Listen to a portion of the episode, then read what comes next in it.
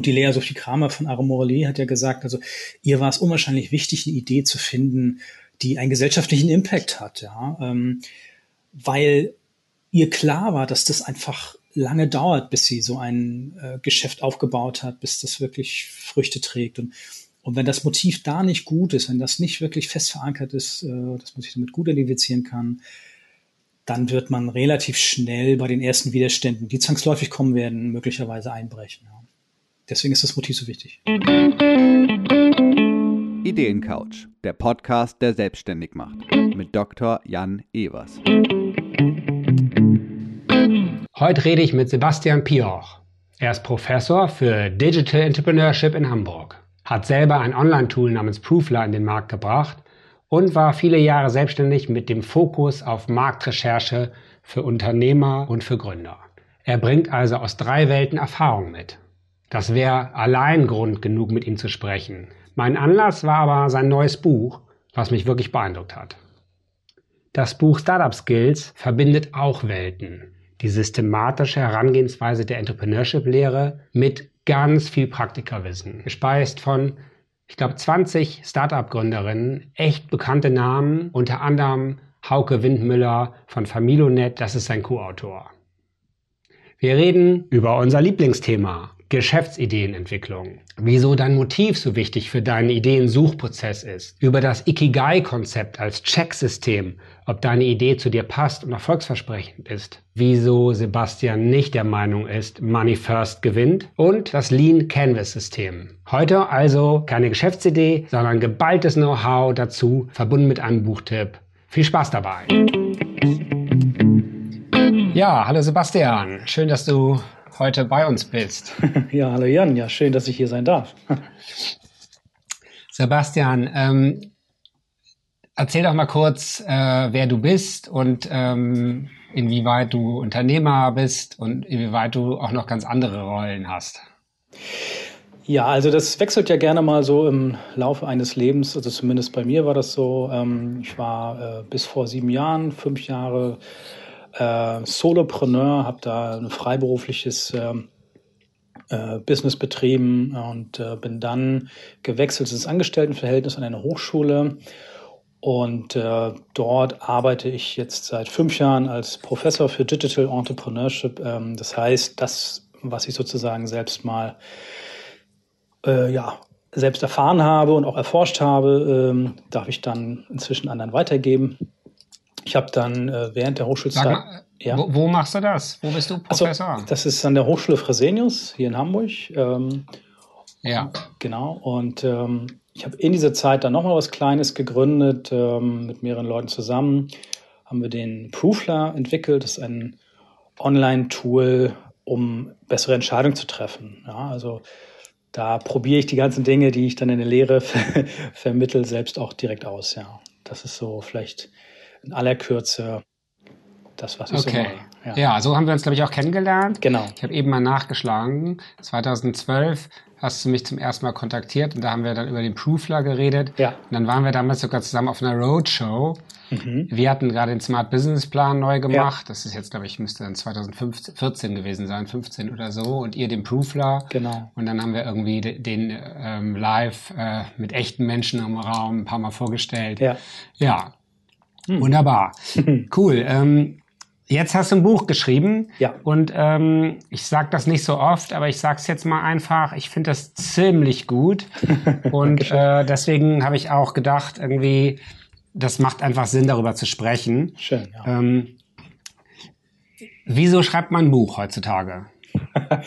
ja, warum schreibt man ein Buch? Also vielleicht äh, zunächst an der Stelle mal ein Shoutout an den Hauke Wittmüller, der ist ähm, äh, nämlich der Mensch, der das Buch mit mir gemeinsam geschrieben hat. Also nicht, dass die Hörerinnen und Hörer denken, ähm, es ist jetzt, ne, sei jetzt alles von mir. Also dieses Buch Startup Skills, das habe ich mit Hauke Wittmüller zusammen geschrieben. Und den Hauke, den kenne ich seit oh, wirklich fünf, sechs Jahren, seit die kurz danach, also kurz als die angefangen haben mit Familonet, das ist deren Startup hier aus Hamburg waren er und seine Mitstreiter immer wieder mal in meinen Vorlesungen gewesen. Das heißt, ich habe die äh, immer wieder verfolgt, was die so machen. Und äh, die wurden ja vor zwei, zweieinhalb Jahren von Daimler übernommen, von Movil.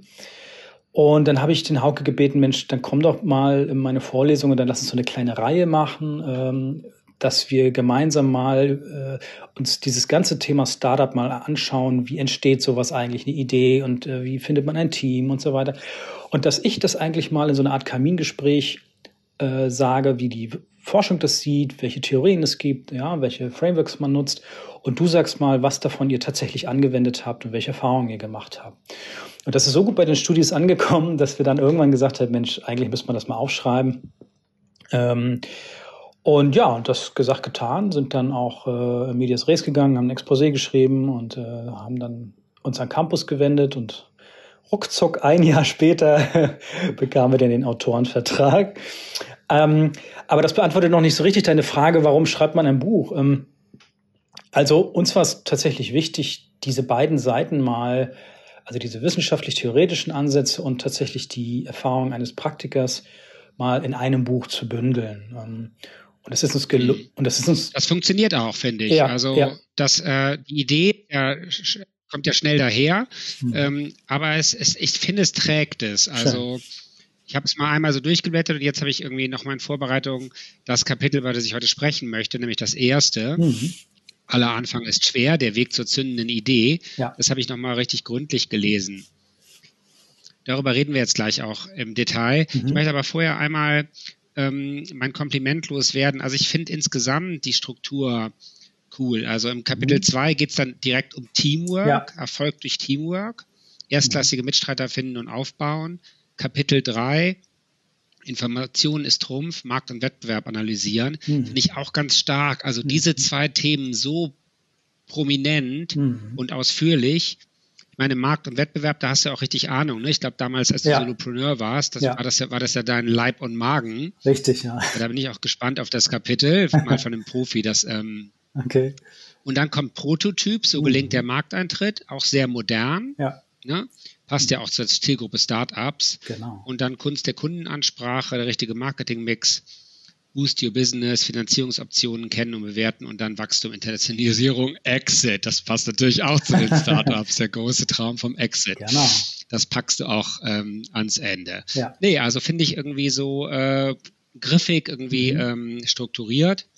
Dankeschön. Aber hier für den Ideencouch ist natürlich ähm, ist besonders äh, schön, dass du ähm, am Anfang der richtig Mühe gibst, irgendwie nochmal den Weg zur zündenden Idee mhm. ähm, zu besprechen. Und da habe ich sogar auch noch ein paar Sachen ähm, gelernt. Da gehen wir gleich nochmal rein. Mhm. Ähm, sag nochmal was vielleicht zu der Gliederung. War das schwer oder also habt ihr da gekämpft mit der Gliederung oder äh, war das irgendwie, war für dich das aus, nach jahrelanger Entrepreneurship Erfahrung war das total klar, dass das so wird? Also tatsächlich ist die Gliederung äh, die meines Curriculums. Ich gebe ja eben in einem Semester, mache ich so einen Entrepreneurship-Kurs und der hat genau diese Gliederung. Und so ist das eigentlich entstanden, dass wir gesagt haben, okay, dann lass uns doch unser, mein Curriculum als Struktur nehmen und uns daran langhangeln, ja. Und ähm, na, also, dass ich immer gesagt habe, wie findet man Ideen, welche Sachen gibt es in der Forschung dazu und so weiter. Und Hauke hat dann äh, seine ganzen Praxiserfahrungen da einfließen lassen. Und ähm, allerdings die Unterfragen in diesen einzelnen Kapiteln, die haben wir gemeinsam erarbeitet. Und das war auch nicht, auch nicht ganz ohne, weil man natürlich, sagen wir mal, also es gibt ja Bücher zu jedem dieser einzelnen Kapitel, ja. Ähm, also es gibt ja Wälzer über Marketing und Wälzer über Teamfindung und so weiter. Also da mussten wir uns natürlich extrem fokussieren und einschränken und ähm, versuchen, das so umfangreich wie möglich, aber doch so präzise wie möglich ja äh, zu mhm. machen. Ja. Ja, ja, das kann ich mir vorstellen, dass eine Challenge ist. Ja, ja aber toll, Mensch. Also ähm, als ich studierte, äh, ich habe damals irgendwie eher aus Verlegenheit erst Wirtschaft und Politik studiert, äh, ja. mhm. also mit der Hoffnung, BWL, VWL, Jura und Soziologie parallel machen zu können. Das war auch war auch die richtige Entscheidung, mhm. aber dann musste ich mich doch spezialisieren, habe mich dann auf BWL spezialisiert. Das finde ich heute manchmal als Fehler, weil es sowas wie Entrepreneurship nicht gab. Ja. Mhm. Ähm, nicht an meiner Uni, aber das war in Deutschland insgesamt da noch nicht viel. Ja. Äh, ich bin dann nochmal nach England gegangen, da war das schon ein bisschen besser. Mhm. Aber wenn ich jetzt mir vorstelle, ich hätte bei dir Entrepreneur, also es gibt jetzt eine Zeitmaschine und äh, mhm. ich dürfte jetzt zurückreisen und in, in deine Vorlesung und Entrepreneurship mit dem Curriculum ähm, Ja, das, also das wäre echt cool gewesen. Das, äh, da hätte ich mir einiges ersparen können im Leben. Also äh, ja, toll. Das ähm, freut mich für deine Studentinnen und Studenten. Mhm. Gut, dann gehen wir doch mal in den Weg zur zündenden Idee. Du fängst mit dem Motiv an. Wieso ja. findest du, dass das Motiv so wichtig ist? Na, weil Entrepreneurship ja ein Marathonlauf ist. Also Entrepreneurship ist ja nicht so wie wir, ach komm, wir placken, backen mal Plätzchen oder wir äh, kochen irgendeine Suppe, das ist dann irgendwie ein paar Stunden erledigt, sondern Entrepreneurship ist ja, ob es nun eine originäre Gründung ist, also ob ich selbst jetzt ein eigenes Unternehmen gründe oder ob ich Entrepreneurship im Unternehmen betreibe, hm, das ist ein sehr langwieriger Prozess, ja. Und ähm, die Dinge werden dann in der Regel gut, wenn der Entrepreneur ein Motiv hat, was ihn wirklich intrinsisch motiviert, also nachhaltig motiviert. Das ist einfach, da kommen wir dann vielleicht noch gleich drauf auf diesen Ikigai-Ansatz. Ja, also was ist der Grund, warum ich morgens aufstehe? Und deswegen, das sagt doch die Forschung, dass die Gründerinnen und Gründer am erfolgreichsten sind, deren Motive wirklich aus ihnen herauskommen, ja, wo es eben nicht um so kurzfristige Effekte geht. Wir wollen Geld verdienen, wir wollen keine Ahnung, irgendwie mal so ein Trend hier mitnehmen, ähm, sondern ähm, uns motiviert das wirklich nachhaltig. Wir haben das Gefühl, da etwas zu verändern, sei es jetzt so wie die Lea Sophie Kramer sagt, ähm, vielleicht diesen kleine Randbemerkung an der Stelle noch, da wir, es ist ja gelungen, 14 Gründerinnen und Gründer, teilweise sehr prominent, auch in dem Buch noch vorkommen zu lassen mit Anekdoten zu jedem Kapitel. Und die Lea Sophie Kramer von Aromorelli hat ja gesagt, also ihr war es unwahrscheinlich wichtig, eine Idee zu finden, die einen gesellschaftlichen Impact hat, ja, ähm, weil ihr klar war, dass das einfach lange dauert, bis sie so ein äh, Geschäft aufgebaut hat, bis das wirklich Früchte trägt. Und, und wenn das Motiv da nicht gut ist, wenn das nicht wirklich fest verankert ist, äh, dass man sich damit gut identifizieren kann, dann wird man relativ schnell bei den ersten Widerständen, die zwangsläufig kommen werden, möglicherweise einbrechen. Ja. Deswegen ist das Motiv so wichtig. Mhm. Okay, äh, Finde ich, finde ich gut. Äh, ja, du hast tatsächlich 14 wirklich, äh, hast ja echt eine ganze Reihe Big Names da gekriegt, ne? Und auch ähm, Geschichten, die man noch nicht so gelesen hat. Also ja.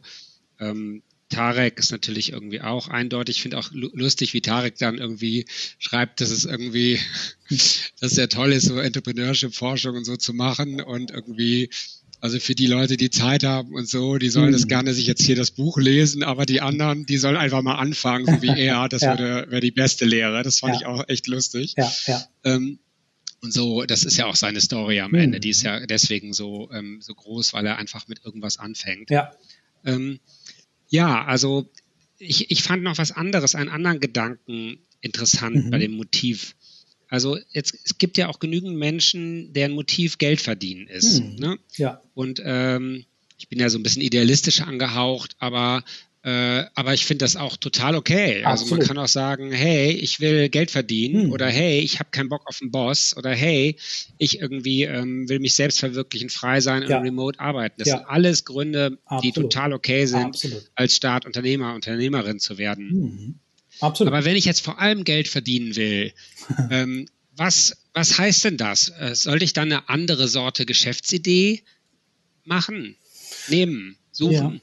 Naja, okay, wenn man sich die Exits mal anschaut, die wir hier äh, in Deutschland gehabt haben oder auch in Amerika, dann sind das natürlich ganz oft ähm, Geschäftsmodelle, also digitale Geschäftsmodelle, die stark skalierbar sind, ähm, und klar, die haben natürlich ein durchaus größeres Skalierungspotenzial und somit auch eine höhere Chance dort äh, zu wachsen, entsprechend ähm, einen Wert zu erzeugen, als wenn ich jetzt, ohne das auch nur im geringsten werten zu wollen, aber wenn ich mich jetzt hinstelle und irgendwie eine kleine Pizzeria aufmache oder ein Friseur, ein Handwerksladen, ja, wo ich einfach nur sehr langsam wachsen kann, wo das Geschäftsmodell auch nicht sehr innovativ ist, da kann man natürlich auch mit Geld verdienen, kann seine Familie ernähren. Aber wenn das tatsächlich mein Motiv ist, dass ich sage, ich möchte, also wie Tarek das ja sagt, ja, er möchte jetzt in ein paar Jahren in die Politik gehen und unabhängig sein, ähm, dann gelingt das äh, in der Regel mit digitalen Geschäftsmodellen. Ja. Mhm. Also wenn man viel Geld verdienen will, dann vielleicht digitale Geschäftsmodelle. Das ja. Risiko ist natürlich auch hoch. Ne? Und ich sag dir, wenn du auf äh, den Kanarischen Inseln einen Hafen besuchst und die Weltumsegler mit denen redest, mhm. Das sind eher nicht digitale Geschäftsmodelle. Das sind Handwerker mhm. und die irgendwie Betriebe mit 10, 20, 30 Leuten mhm. haben und die dafür gesorgt haben, dass die gut ausgelastet sind mhm. für 10, 20 Jahre. Und da äh, kommt dann auch richtig was über. Also es gibt, das ist vielleicht jetzt auch die letzten Jahrzehnte, also man ja. kann, glaube ich, mit viel weniger Risiko auch gut Geld verdienen. Ähm, und das finde ich nochmal so spannend. Das fand ich auch an einer Stelle, mhm. hat mich das so ein bisschen gekitzelt. In der Gründerplattform versuchen wir auch erstmal die Masse zu erreichen. Startups ist für uns irgendwie, das ist ja in Deutschland sind nur fünf Prozent, von mhm. daher ist das irgendwie nur ein Nebenschauplatz. Wir wollen erstmal die Masse der Menschen, die gründen, die selbstständig mhm. machen, die Handwerker werden wollen, erreichen und denen neue Impulse aus äh, der Entrepreneurship-Forschung, aus Praxis, aus Silicon mhm. Valley, sowas wollen wir denen nahebringen. Das ist so ein bisschen unsere Mission. Ja. Und da haben wir dann auch so eine Seite mit Geschäftsideen, 70, 80, 90 verschiedene Geschäftsideen, die alle bewährt sind, die alle mhm. gut funktionieren. Nehmen wir die Pizzeria. Ja. Und das finde ich eigentlich auch spannend zu sagen, wir nehmen mal Geschäftsideen, die schon gut funktionieren, wovon es schon Hunderte mhm. gibt, dann wissen wir wenigstens, dass der Markt da ist. Das hat der Hauke Windmüller, glaube ich, an einer Stelle auch sehr schön gesagt. So, wenn du irgendwo reingehst, wo es gar keinen gibt, dann gibt es vielleicht auch keinen Markt. Genau. Wenn's, wenn du was machst, wovon es viele gibt, dann gibt es den Markt und dann kann man natürlich sich selbst verwirklichen. Dann kann man hm. irgendwas anders machen. Dann kann man das irgendwie besonders ökologisch oder besonders hm. äh, cozy oder so machen. So. Also das finde ich so in der heutigen Zeit so ein spannendes Spannungsfeld, nämlich etwas, was nicht so risikolos ist, eine Idee, die gut funktioniert, hm. mach sie aber zu meiner, mach sie zu dem, worauf ich Bock hm. habe, damit ich lange durchhalte, da bin ich total bei dir. Oder gehe ich wie die Startups in den Markt, wo es noch nicht so richtig klar ist, ob es funktioniert. Viel höheres Risiko, aber natürlich dann auch die Chance, äh, viel mehr Geld zu verdienen nachher. So. Siehst du das auch so oder ist, ist, der Dualismus irgendwie jetzt ein bisschen von mir ein bisschen überzeichnet? Der ist überhaupt nicht überzeichnet, Jan, aber ich finde, dass man muss da ganz klar unterscheiden, weil unser Buch heißt das Startup Skills und das bedeutet, wenn wir uns mal an der Definition von Steve Blanks langhangeln, dann ist ja ein Startup eine temporär existierende Organisation auf der Suche nach einem erfolgreichen Geschäftsmodell.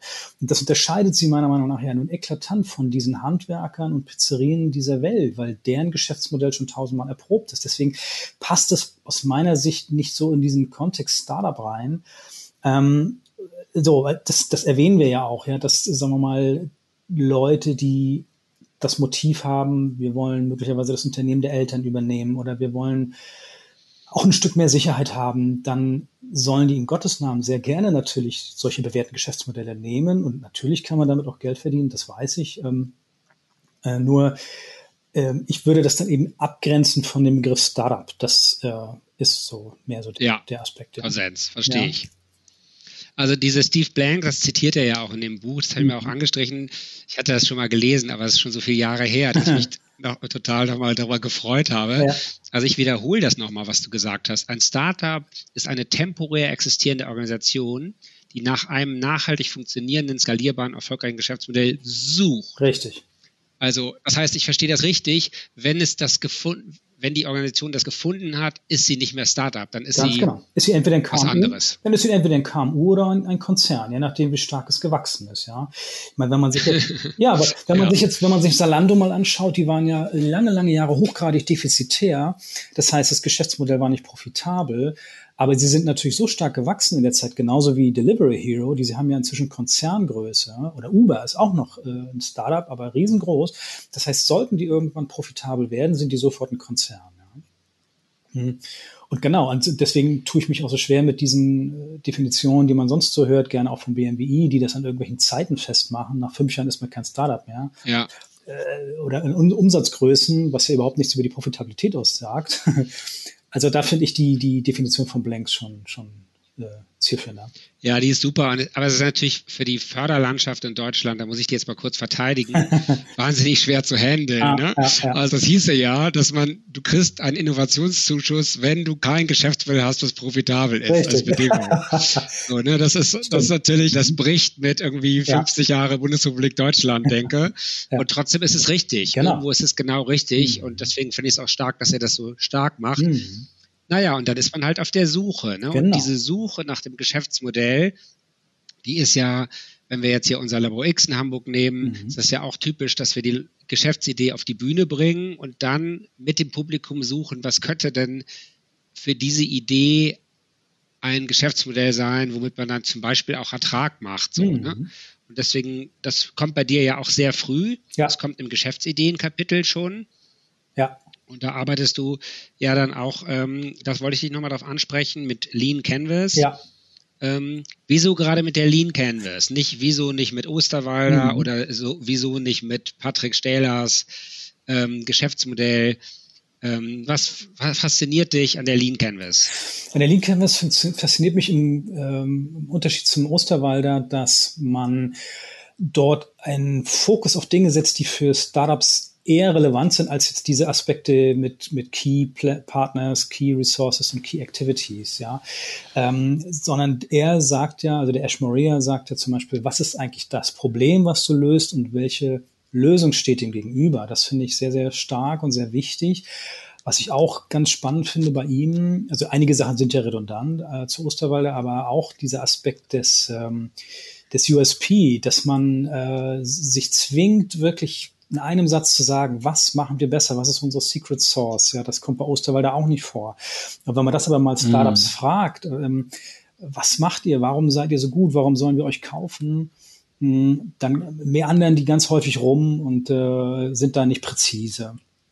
Und den dritten Grund, warum ich äh, das Lean Canvas für Startups in der frühen Phase besser finde als Osterwalder, ist der Bereich der Kennzahlen, ähm, weil es ganz viele Kennzahlen gibt, die ich ähm, als Startup zwingend äh, auf, auf dem Schirm haben sollte, gerade bei digitalen Geschäftsmodellen. Ja, also was ist meine Conversion Rate, wie viel Traction habe ich, wie sieht die Churn Rate aus? Ähm, also das sind ja Dinge, die essentiell sind, um einen Product Market Fit zu bekommen, beziehungsweise um dann auch später profitabel zu werden. Und darauf geht Osterwalder überhaupt nicht ein.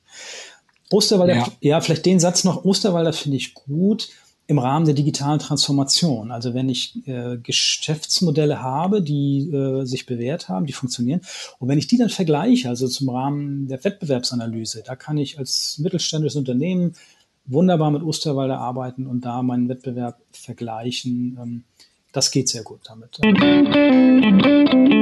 Hi. Mira hier vom Labo X Hamburg. Das Labo X ist die interaktive Gründungsveranstaltung hier in der Hansestadt. Das nächste Labo X findet am 26. Januar statt, ab 19 Uhr auf Zoom. Wenn du dabei sein möchtest, geh auf unsere Website und melde dich an www.labox-hamburg.de. Wir freuen uns auf dich. Wir hatten ja neulich, haben wir hier die ähm, Produkttreppe vorgestellt ja. mhm. ähm, in einem der letzten Podcasts und das war genau die These auch mhm. ähm, von dem Autoren. Mhm. Und Patrick Steller würde das, glaube ich, auch so unterschreiben. Mhm. Also Osterwalder eher zum Optimieren von ja. etwas Bestehendem, Richtig, ja. um, um das Denkmodell im Kopf aufzulösen durch diese verschiedenen äh, Karten, die verschiedenen mhm. ähm, Fähigkeiten. Okay, aber vielleicht, ja, also ich, ich, ich fand das jetzt so, wie du es dargestellt hast, auch nochmal stark mit der Lean Canvas. Ja. Ich fand vor allem stark den unfairen Vorteil, mhm. mit dem arbeiten wir hier intern auch viel, mhm. dass wir uns immer fragen, hat jemand oder haben wir, wenn wir ein neues Produkt rausbringen, haben wir irgendeinen Vorteil, den andere nicht haben, mhm. der uns äh, eine Chance gibt, besser zu sein. Mhm. Äh, den fand ich jetzt auch, ähm, das war mir entfallen, dass der tatsächlich aus der Lean Canvas von mhm. Ash Murray kommt. Ja. Vielleicht ja auch noch, wenn ich den Satz noch sagen darf, die Leute nutzen ja den Osterwald immer und das wird ja immer so gehypt, das ist ja nur auch schon alles zehn Jahre alt und ist ja in dem Moment, als das rauskam, ja auch nichts wirklich Neues gewesen, dass dieses, das BMC, das Business Model Canvas. Das heißt, jeder Geschäftsplan macht ja genau das, nur der Unterschied ist ja, dass Osterwalder durch dieses Canvas die Leute ja zwingt, äh, ganz kurz und knackig und präzise zu sagen, was sind denn die neuen Felder meines Geschäftsmodells? Ja, wer ist meine Zielgruppe? Was ist die Value Proposition? Wohingegen ja so ein Businessplan das Ganze auf 20, 30 Seiten Fließtext aufbröselt. Das ist der eine Grund, was ja auch ein Riesenvorteil ist, ähm, gerade jetzt im Rahmen der digitalen Transformation für die Unternehmen, ihr eigenes Geschäftsmodell mal kurz und knackig zu beschreiben. Und wenn sie dann in solche Innovationsprozesse reingehen äh, dann können Sie ja ganz präzise sagen, okay, wir überlegen mal, welche Kanäle wir digitalisieren. Wir überlegen mal, welche Revenue Streams wir zusätzlich dann äh, einbauen. Ja. Und so wird einfach diese Komplexität aus meiner Sicht durch das BMC ganz stark reduziert. Und das brauchen die, brauchen die Leute einfach. Ja. Okay. Ähm, jetzt, unsere, unsere Hörer sind ja überwiegend Menschen, die äh, Geschäftsideen am entwickeln sind. Ja. Äh, manche irgendwie immer wieder. Äh, manche sind auch noch offen. Eben habe ich eine E-Mail bekommen von einem Hörer, der sagte so, ja, ich habe jetzt schon, bin halb fertig mit äh, einer Idee, die sich um äh, recycelbare Verpackungen beschäftigt mhm. und ähm, mit, mit, einer anderen Idee, die geht in eine ganz andere Richtung. So, ähm, da würde ich jetzt mal ähm, dich als äh, vielleicht weniger als Autoren als dann als Professoren mhm. ansprechen. Ähm, was was rätst du? Worauf rätst du zu achten, ähm, wenn man Geschäftsideen in der Pipeline hat, äh, bevor man sich festlegt, welche man macht. Also Motiv, da waren wir schon. Es mhm. sollte einen motivieren. Es sollte einen irgendwie, äh, es ist ein, es ist ein Marathon und kein Sprint. Mhm. Was ansonsten ist, wären so die zwei, drei Punkte, wo du sagst, da bitte sehr, sehr drauf achten.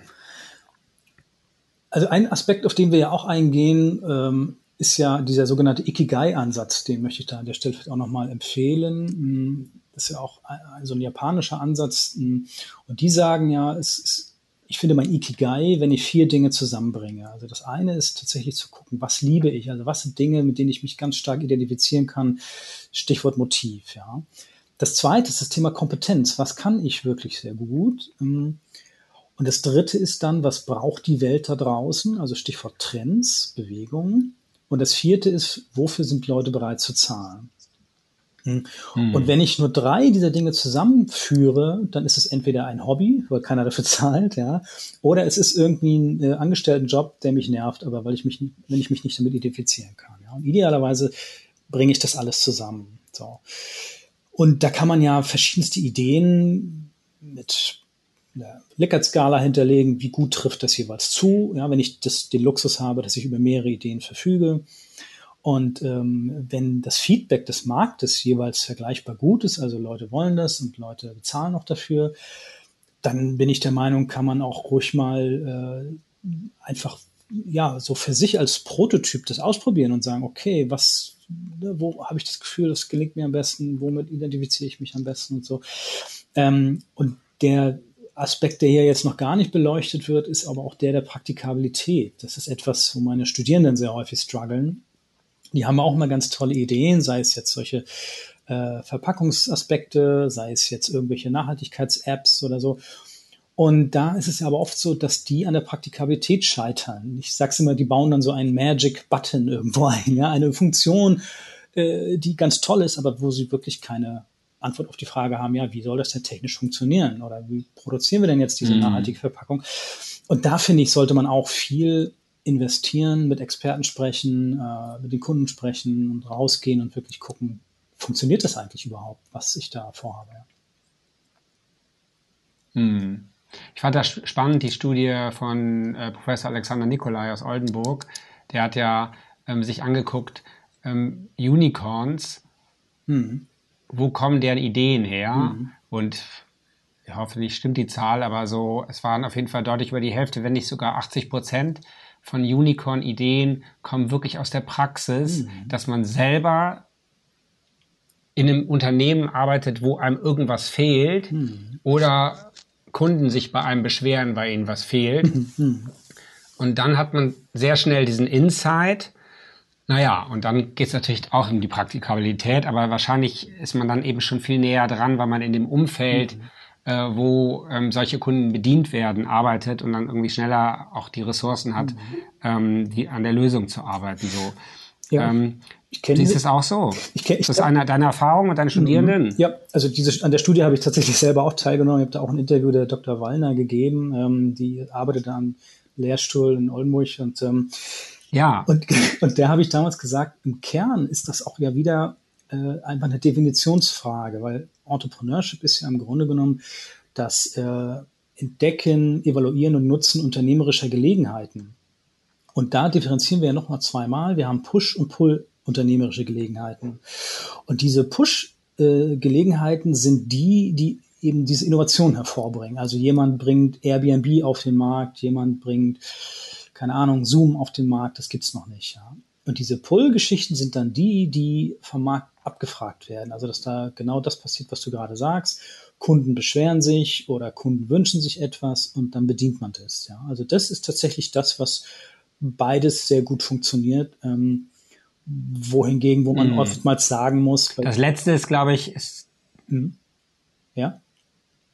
Jetzt habe ich unterbrochen, aber das letzte ist, glaube ich, wahrscheinlich nicht ganz so hart der Weg, ne? wenn man, hm. wenn es schon Nachfrage gibt genau. und man jetzt eine Lösung entwickelt, hm. während wenn man irgendwie eine komplett neue Lösung für einen noch nicht existierenden Markt äh, ja, da, da kennen wir die Geschichten, die durchgekommen sind, mhm. aber die, die Hunderttausende, genau. die irgendwie mhm. verreckt sind, äh, kennen wir nicht so, ne? Ja, ja. ja, Genau, und das ist eigentlich diese beiden Ansätze, die man da fahren kann. Mhm.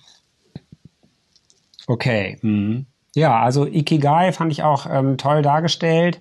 Kann, kann, ich, kann man ja auch gut abfragen, also diese ja. vier Fragen, ja. dass man sich die fragt und wenn man diese vier Kreise dann aufmalt, das hast du ja wunderbar gemacht, äh, wenn man jetzt vier Kreise mit Schnittstellen, mhm. Schnittmengen aufmalt, dann gibt's eben in der Mitte der vier Kreise einen relativ kleinen Bereich, mhm. in dem alle vier, vier ähm, Wünsche, Formulierungen, mhm. äh, Anforderungen irgendwie gegeben sind. Genau. Und ähm, ja, damit kann man arbeiten. Ja.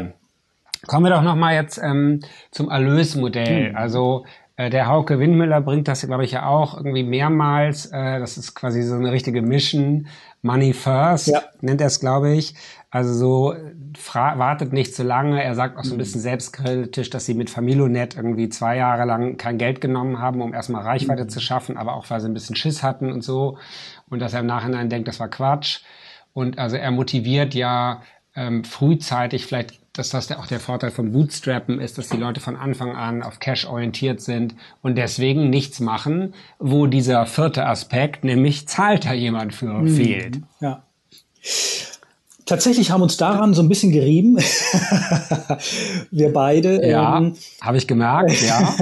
weil, wenn man sich jetzt mal dieses ganz aufstrebende äh, Startup in Amerika anschaut, Quantum Solence heißt es, glaube ich, oder irgendwas mit Quantum, die diese an dieser Batterietechnologie für e, E-Autos forschen, ja.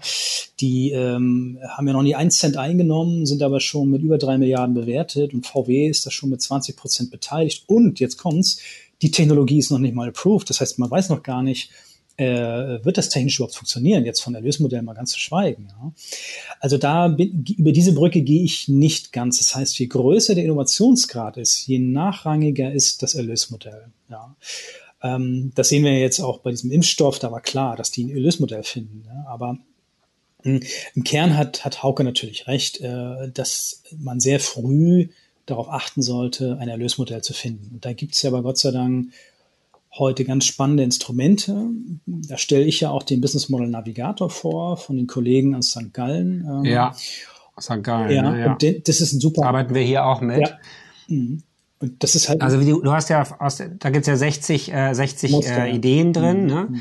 Du, du hattest jetzt irgendwie den Mut gehabt, irgendwie mal zehn Beispiele für Lösmodelle ja. zusammenzustellen. Ja.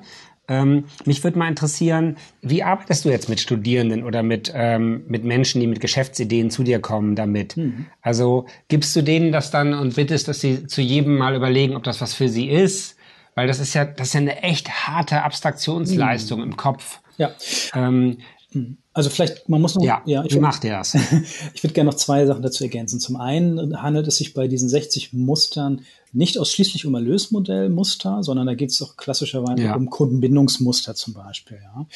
Ähm, also da ist ja so ein Muster drin, ähm, äh, Login, also dass Menschen ja in so ein System eingesperrt werden. Äh, wir kennen das von Apple, da passen nur Apple-Adapter oder die Patronen von HP passen auch nur bei HP-Druckern. Das hat ja nichts mit der Lösmodell zu tun, sondern da geht es um Kundenbindung. Ja.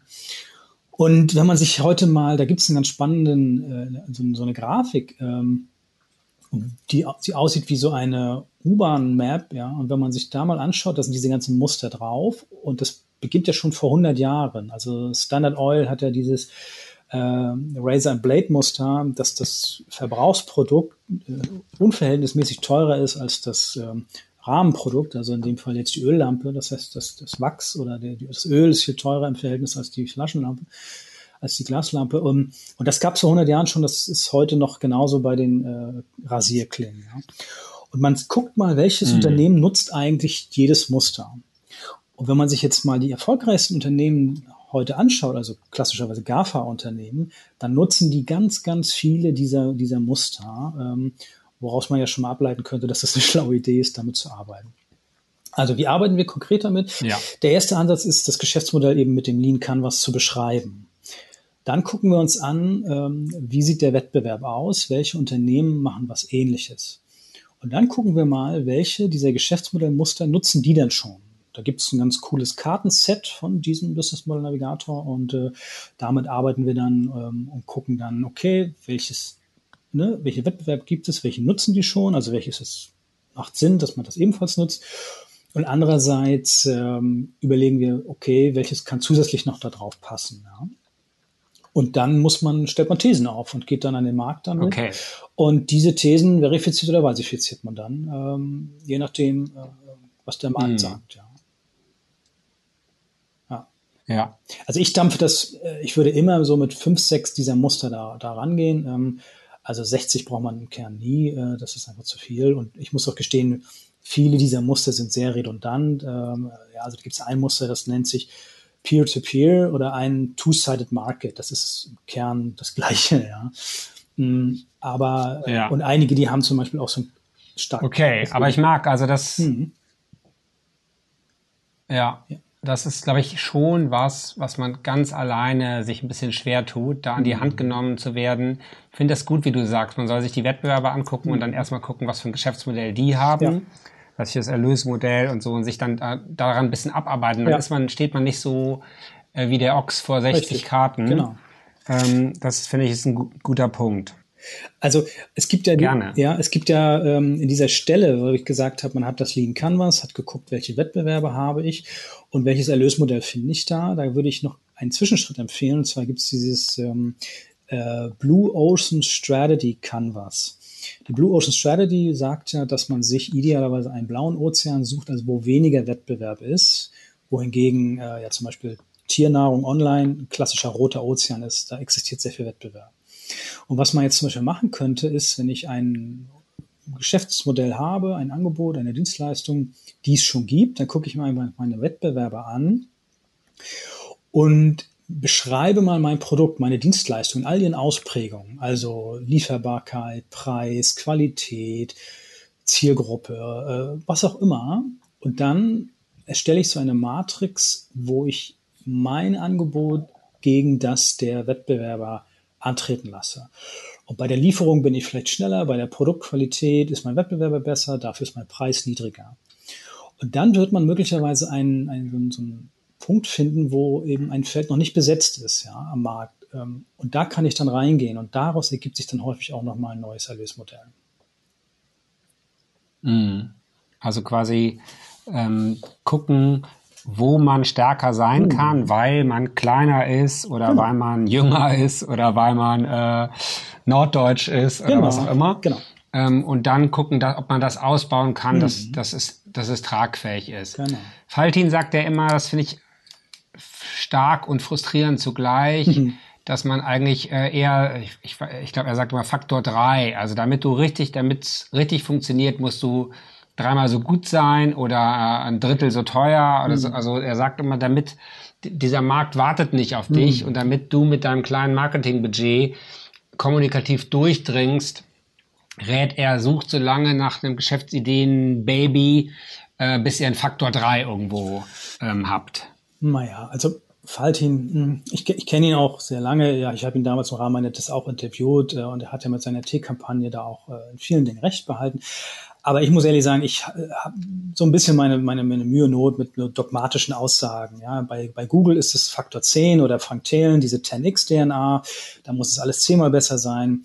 Ich weiß nicht. Ich schaue mal dieses, dieses Startup an, was Tarek Müller, wo er beteiligt war, ähm, dieses ähm, Stop Using While Washing oder Stop Water While Washing. Kennst du diese, dieses Brand? Ja. So, und was ist daran dreimal besser? Da ist auch nichts zehnmal besser. Das ist einfach eine coole Story, ja.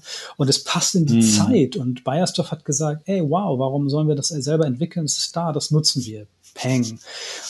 Also, ja, und das, das ist im Grunde genommen genau das, was ja, sagen wir mal, gerade ich beschrieben habe, dieser Blue Ocean Matrix. Das heißt, wir hatten Flüssigseife vorher schon, aber die Story dahinter ist einfach, wow, das ist adressiert eine Zielgruppe, das passt in diese Zeit, äh, Ressourcen sind rar, ja, Und wenn ich sowas irgendwie bei mir ins Büro stelle, dann zahlt das auch auf meine Arbeitgebermarke ein, möglicherweise. Oder wenn ich das ins Hotel stelle hier, dann zahlt das auch auf diese Brand ein. Also das ist es eigentlich, mm. was, was, was das, was der, der unfair, äh, unfair Advantage ist an der Stelle.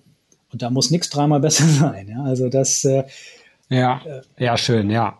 Das ist vielleicht aber auch ja, was irgendwie auch jetzt die letzten zehn Jahre ähm, stärker geworden ist. Ne? Mhm. Es gibt ja alles, wir haben alles, ja. die Story wird wichtiger, ja. Ähm, dieses irgendwie The Why-Factor. Ne? Und äh, die großen Corporates wollen ein bisschen was von, von dem äh, Feel-Good-Faktor, von einer mhm. guten Story und einer äh, Mission irgendwie abhaben und sind dann zahlungsbereit, das irgendwie als, als äh, entweder als Kunde zu kaufen oder vielleicht das ganze Unternehmen zu kaufen. genau. Ja, Mensch, Sebastian, cool. aber das war, fand ich jetzt äh, super knackig. Äh, der, der, der, ähm, der, das Ende, besser geht's nicht. Von daher würde ich sagen, hören wir auf. Ähm, wir können nur noch schlechter werden. Herzlichen Dank. Dankeschön. Cooles Buch. Dankeschön. Hat Spaß gemacht ähm, zu lesen. Wird noch Spaß machen zu lesen. Ähm, Startup Skills, der Guide für Entrepreneure und Querdenker. Ja, wieso nicht auch mal ein Buch vorstellen? Genau. Dankeschön. Ja, ich habe zu danken. Äh, schöne Grüße auch von Hauke Windmüller. Äh, und äh, ja, gutes Gelingen euch. Dankeschön. Ideencouch, der Podcast, der selbstständig macht. Mit Dr. Jan Evers. Redaktion Mira Hische. Technische Bearbeitung Benjamin Wölfing.